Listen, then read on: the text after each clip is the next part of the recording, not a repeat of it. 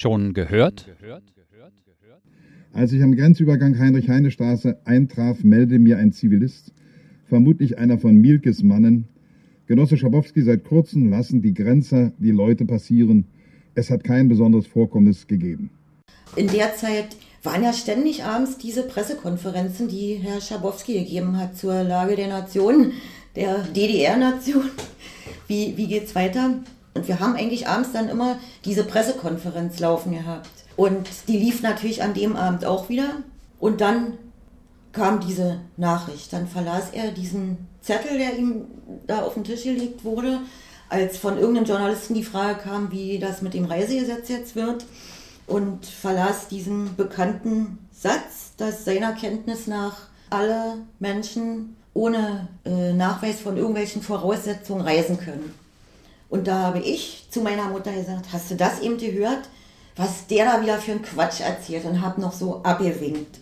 Und habe dann irgendwann abends den Fernseher angemacht und konnte es nicht fassen, dass tatsächlich ganz viele Menschen den Schabowski beim Wort genommen haben und losgegangen sind und ausprobiert haben, rüberzukommen. Und da war äh, bei mir doch auch so äh, Freude. Erstaunen, war völlig fasziniert von dieser Situation und äh, habe gesagt, da, das ist die Wiedervereinigung. Und mir war klar, äh, dass man das nicht mehr rückgängig machen kann. Viele Menschen hatten ja Angst, dass nach diesem Abend die Grenze wieder geschlossen wird. Dass äh, äh, auch nicht die DDR völlig ausblutet, dass die Menschen rübergehen und zurückkommen. Das, was wir eigentlich immer wollten, dass der Zustand eingetreten ist. Und der größere historische Zusammenhang, Heute ist der Zweite Weltkrieg vorbei, endgültig, weil die Teilung der Ergebnisse des Zweiten Weltkriegs war. Und so war es ja dann auch. Das gab ja dann die 2 plus 4 Gespräche in der Folge, wo der Abzug der Alliierten beschlossen wurde. Also waren ja immer noch Truppen da. Der Krieg war eigentlich noch nicht wirklich vorbei.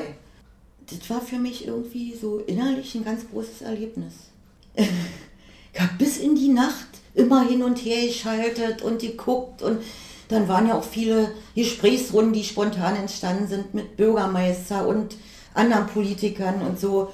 Das habe ich mir alles angeguckt. War, war starr vor dem Fernseher und, und hatte überhaupt nicht die, die Idee, rauszugehen und zu gucken am nächsten Tag. Das war dann doch ein bisschen schockierend für mich. Ich war in so einer euphorischen Stimmung.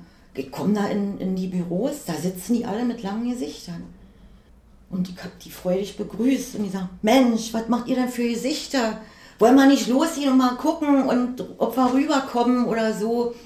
Und die haben mich gefragt, warum ich in so bester Stimmung bin. Und äh, habe ihnen erzählt, ist doch toll, heute ist der Krieg vorbei. Alles wird anders. Stellt euch mal die Chancen vor, die da drin stecken. Wir sind gut ausgebildet und es kann doch nur eine tolle Sache werden, wenn man sich da zusammenschmeißt. Und die waren völlig frustriert, weil sie im Grunde genommen sofort reflektiert haben, dass wir alle unsere Arbeit verlieren. Äh, hat sich ja bestätigt, dass selbst ein Jugendmagazin nicht mehr bestehen konnte.